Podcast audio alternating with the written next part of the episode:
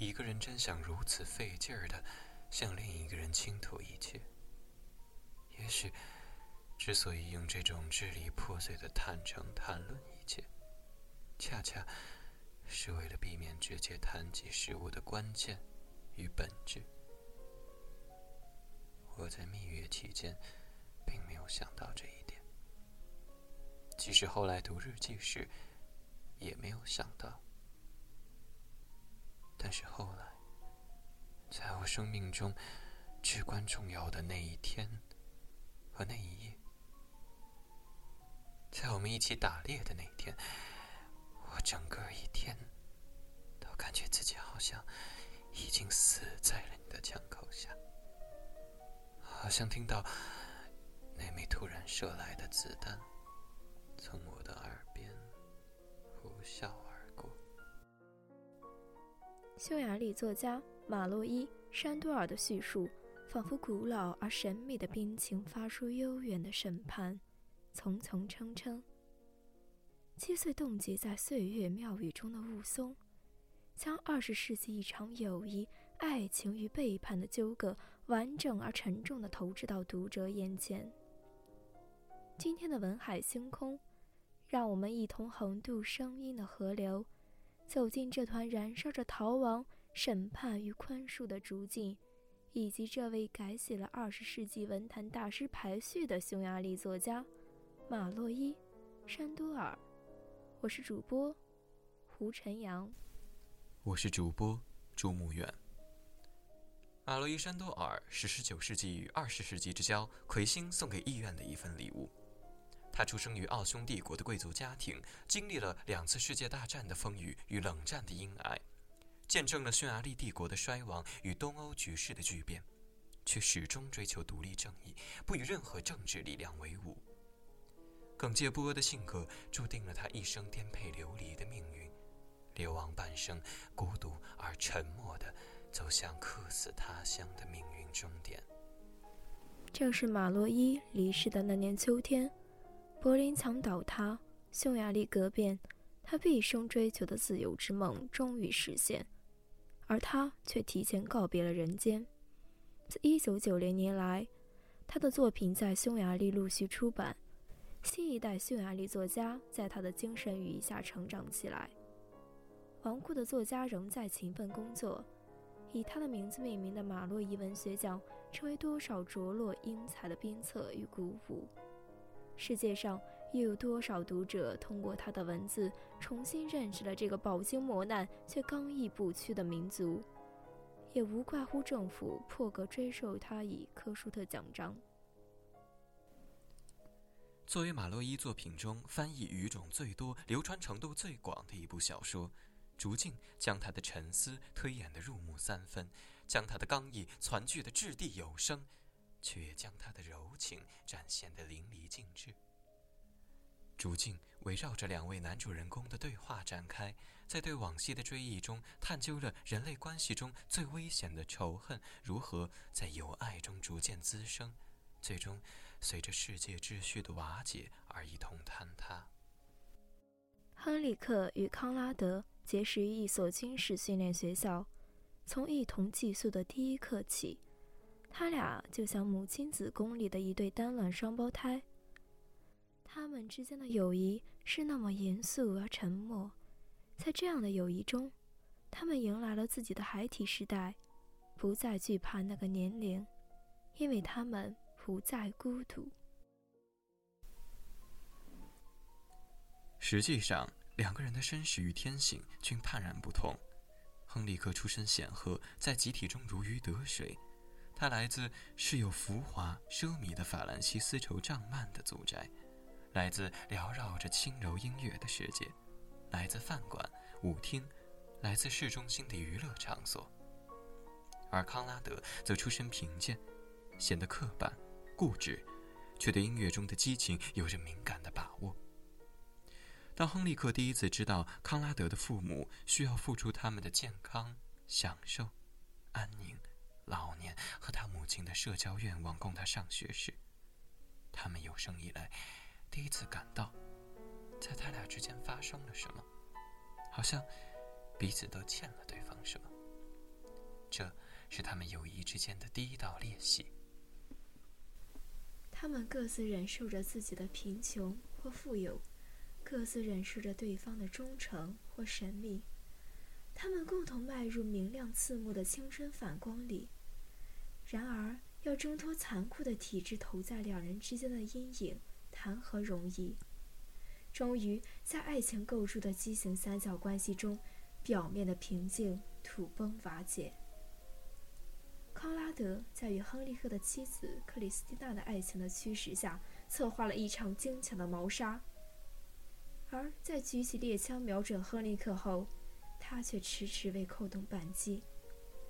没有继续处于战战兢兢的通奸关系中的勇气，也无法承受童年密友的目光的力量。康拉德选择了逃亡。若有所觉的亨利克，在爱情与友情的支离破碎的残章中，固执而无助地构筑着事实的真相。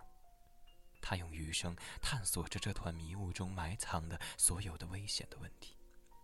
他等待着，直到四十一年零四十三天之后，康拉德与他重聚庄园，在微弱的烛光投下的摇曳的幻影中，回溯这桩陈年旧事。不管怎么说，最终你还是回来了，因为你别无选择。我们都很清楚，我们的重逢。将是我们的终结，生命的终结，一切的终结，至今为止赋予我们生命以内容和张力的所有的一切。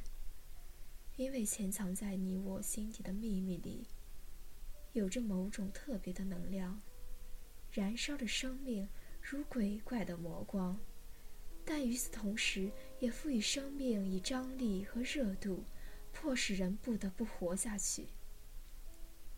一个人只要在地球上还有未竟之事，他就得活着。在亨利克不得不活着的光阴中，他对友谊的思考也盘亘在这场凝聚着两人一生的意义的对话中。假如我们希望另一个人保持理想和忠诚，这样的友谊又有什么价值？各种各样所求回报的爱，又有什么意义？难道我不该像接受自觉自愿的风险与忠诚那样接受一位不忠的朋友吗？难道对他人无欲无求的无私品质，不是所有人际关系真正的内涵吗？莫非富裕的越多，人对回报的期望就越少？怎么样才能做到赋予的越多，对回报的祈求越少呢？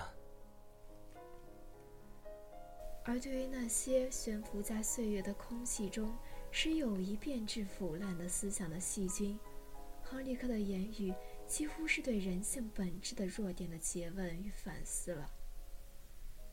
在你的内心深处，有种纠结的冲动，让你感到紧张、焦虑。那是一种欲望，一种想成为与自己不同的其他人的欲望。这是命运对人最大的打击。没有什么欲望会比这个更灼痛人心，因为一个人不可能成为其他人而活着。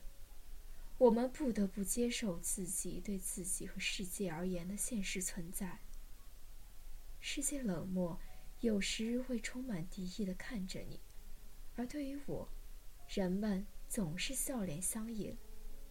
你蔑视世界投向我的这种信任和友谊，在蔑视的同时，你又嫉妒的要命。正是这样弥漫在两人之间的仇恨，催生了那场未遂的谋杀。对于这种在菲罗特斯的洞体中看到哈德斯的魔幻体悟。马洛伊借亨利克之口展开了对生命最细微却也最宏大的问题的思考。有一种羞怯感，要比人们在生活中可能体会到的一切都更尴尬。那是当受害者不得不看到刽子手面孔时感受到的。这种时候，生物在造物主面前自惭形秽。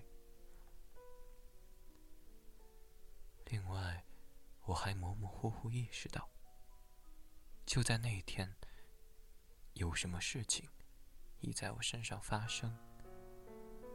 命运终于说话了。艺术品最摄人心魄的，就是在于惊艳世界在描述者笔下的变形。而马洛伊无疑是用文字打破体制化生活陷阱的大师。在处境中，振聋发聩的叙述随处可见。人们白白了解真相，白白积累经验，但仍不能改变他们的天性。克里斯蒂娜自豪于根植于自己内心和神经细胞里的高贵野性，如同某种毒素和遗产。那时候我才明白，一个活下来的人，没有权利提出指控。一个人经历了什么并活了下来，本身就已经打赢了官司。想来他更强大、更狡猾、更专横。就像我们两个，死者的回答是最好的，终极而长久。不会再发生任何意外之事。你知道所有的可能，你能预算一切，不论好事坏事，你都毫无期待。这，就是衰老。对于那个动荡不安的时代，对人们信念的瓦解，马洛伊也做出了回应。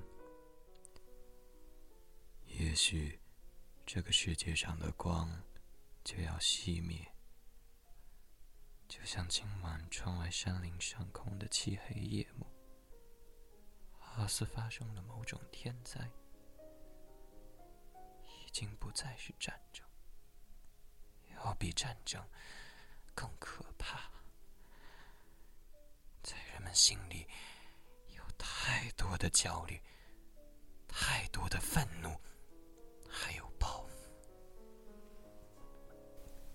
这样的体察浸润于作家的内心深处，乃是基于智者对人类命运的自觉反思。也正如他在自己的理想主义著作《草叶集》中写到的：“生命的价值只能由责任来体现。”谁也不能像费迪南德青蛙一样坐在青草坪上，无忧无虑地欣赏美丽的花朵。无疑，正是这样刚毅执着的思考与写作，成就了他在少年时代一句可能令他在未来回想时都会因为尴尬而冒冷汗的豪言壮语。你们将会在匈牙利文学课上讲到我。当然，匈牙利还有不计其数的文学巨擘。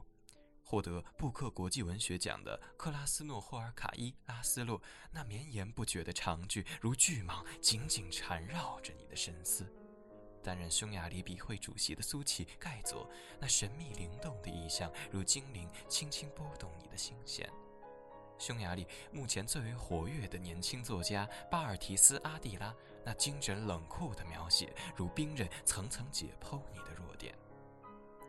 或许，一个民族不断涌现钢鼎之才是这个民族的幸运，而匈牙利文学的灿烂辉煌，则是镌刻在其思想机理上的必然。